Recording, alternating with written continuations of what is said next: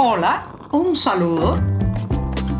Les habla Joanny Sánchez, cubana, periodista, ciudadana, y les traigo este cafecito informativo recién colado y sin azúcar para despertar.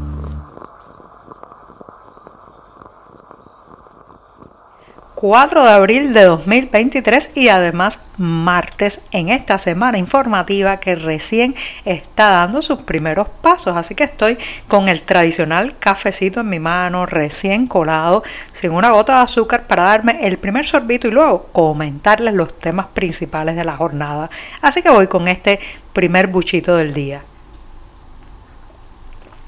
Después de este cafecito amargo, les cuento que nunca, nunca son más altisonantes los totalitarismos, nunca se ven más fiesteros, más bullangueros, más estridentes que cuando la crisis más profunda les toca. Eso es una experiencia que hemos aprendido lamentablemente a golpe y porrazo los cubanos, porque en los años de la crisis conocida con el eufemismo oficial de periodo especial, los años 80 del 90, eh, perdón, del siglo pasado, Recuerdo que en la medida en que la miseria se profundizaba, en que la comida faltaba más en nuestros platos, pues el régimen cubano se ensarzaba una y otra vez en campañas políticas, actos públicos, eh, también bueno, batallas diplomáticas de todo tipo, una especie de altavoz eh, a todo volumen para intentar acallar el verdadero clamor de las calles, que era un clamor de cambio, pero también un clamor de desesperación pero de impotencia y de indignación popular. Bueno, pues la película se está repitiendo y recientemente se, eh, eh, se hizo el fin de semana pasado un partido de béisbol entre los veteranos del Partido Comunista y algunos jóvenes de la Unión de Jóvenes Comunistas, una especie de consomol cubano, una granja eh, de polluelos que después supuestamente ingresarán al Partido Comunista y todo este partido de béisbol entre estas figuras de un lado y de otro, pues se dio eh, con una gran cobertura de los medios oficiales, que vehículos y vehículos que trasladaron a todos estos funcionarios acompañados de sus escoltas, de sus insumos para consumir en el terreno, de las cámaras de televisión y todo eso, señoras y señores, en un momento en que un litro de combustible eh, marca la diferencia entre la vida y la muerte de una persona en Cuba porque no hay ambulancia o no hay suficientes ambulancias ni combustibles para estos vehículos eh, de emergencia para salvarle la vida a las personas. Entonces, en medio de todo eso los vemos eh, reírse, posar para las fotos, tomar el bate de béisbol, simulando que están dándole un batazo a la vida y a la historia, cuando en realidad lo que están haciendo es consumiendo los recursos que deberían tocar a la población y deberían estar destinados al menos a salvar vidas. ¿Por qué se vuelven tan, eh, tan estridentes estos regímenes autoritarios en la medida en que se sienten más inseguros? Ganas de distraer la atención, de parecer más poderosos de lo que son y sobre todo de generar una cortina de humo entre la realidad y los titulares de la prensa que ellos controlan. Así que los veremos incluso más, eh, digamos, más eufóricos, sonriendo eh, con eh, la boca de oreja a oreja, los veremos incluso hablar más de victorias, de pasos de avance, de desarrollos, de mejoría en la misma medida en que pasa justamente lo contrario. Tenemos que aprender a leerlos en los antónimos, en eh, justamente la eh, contradicción o la diferencia entre lo que dicen y lo que ocurren. Y lo que están haciendo ahora es exactamente eso, apelar al guion de la parafernaria, al guion de la victoria, cuando nos hundimos cada vez más como país en la derrota.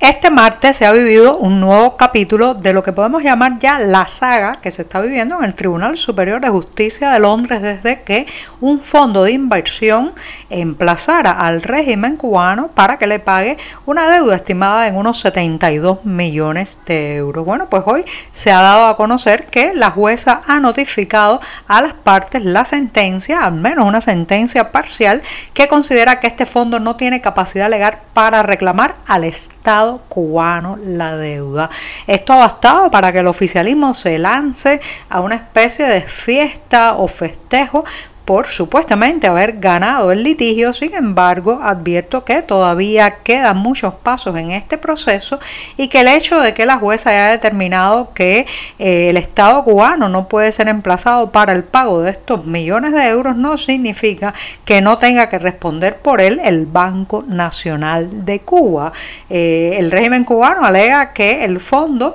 pues cometió irregularidades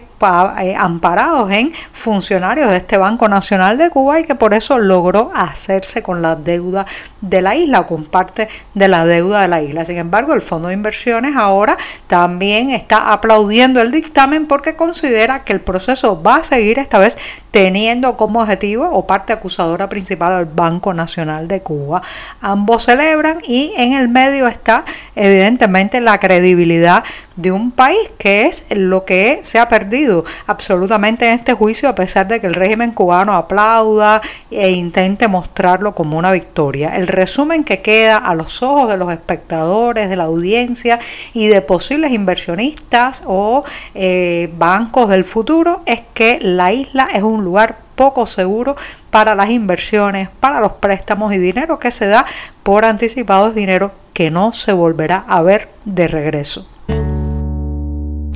Imagínese por un momento pararse en mitad de la calle 23 en el Vedado Habanero. Sí, una calle que es prácticamente el centro neurálgico de la capital cubana, la aurícula izquierda del corazón de la gran ciudad cubana y sin embargo pues puede estar usted allí largos minutos sin que pase un solo vehículo. Así es el panorama por estos días porque la crisis de combustible se agrava en la isla y La Habana se enfrenta por enésima vez a restricciones por escasez de hidrocarburos en general, aunque parece ser que el más golpeado en este caso es la gasolina. Según recogió incluso la prensa oficial, eh, el gobierno provincial establecerá nuevas medidas para enfrentar lo que ellos llaman una situación creada por la falta de abastecimiento de diésel a los transportistas privados y los poseedores de medios en este sector. También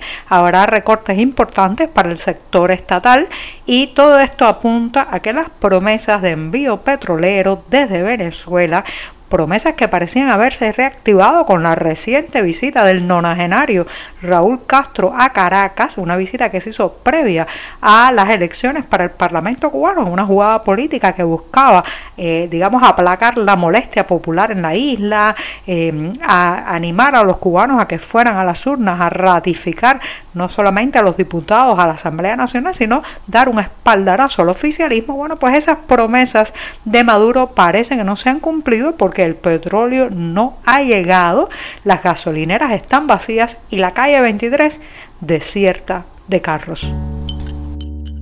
Dicen que palabras son solo palabras, pero en realidad el vocabulario, los términos y los vocablos tienen mucho de nuestra forma de ser, nuestra idiosincrasia, nuestra cultura y los límites o no límites que le ponemos a nuestro pensamiento. Así que voy a despedir este programa de martes recordándoles que el próximo 21 de abril se celebra el Congreso Anual del Instituto Cervantes de Nueva York. Espero que un día también, además de este evento en la Gran Manzana, podamos tener una cita de esta naturaleza lingüística en La Habana, Cuba. Por el momento, los invito a que pasen por la cartelera del diario digital 14 y medio para que tengan los datos de esta reunión que tratará ámbitos lingüísticos, culturales, científicos, tecnológicos y también políticos. Y con esto sí que me despido hasta mañana miércoles, el día en mitad de la semana. Muchas gracias.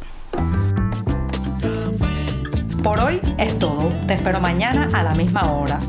Síguenos en 14medio.com. También estamos en Facebook, Twitter, Instagram y en tu WhatsApp. No olvides, claro está, compartir nuestro cafecito informativo con tus amigos.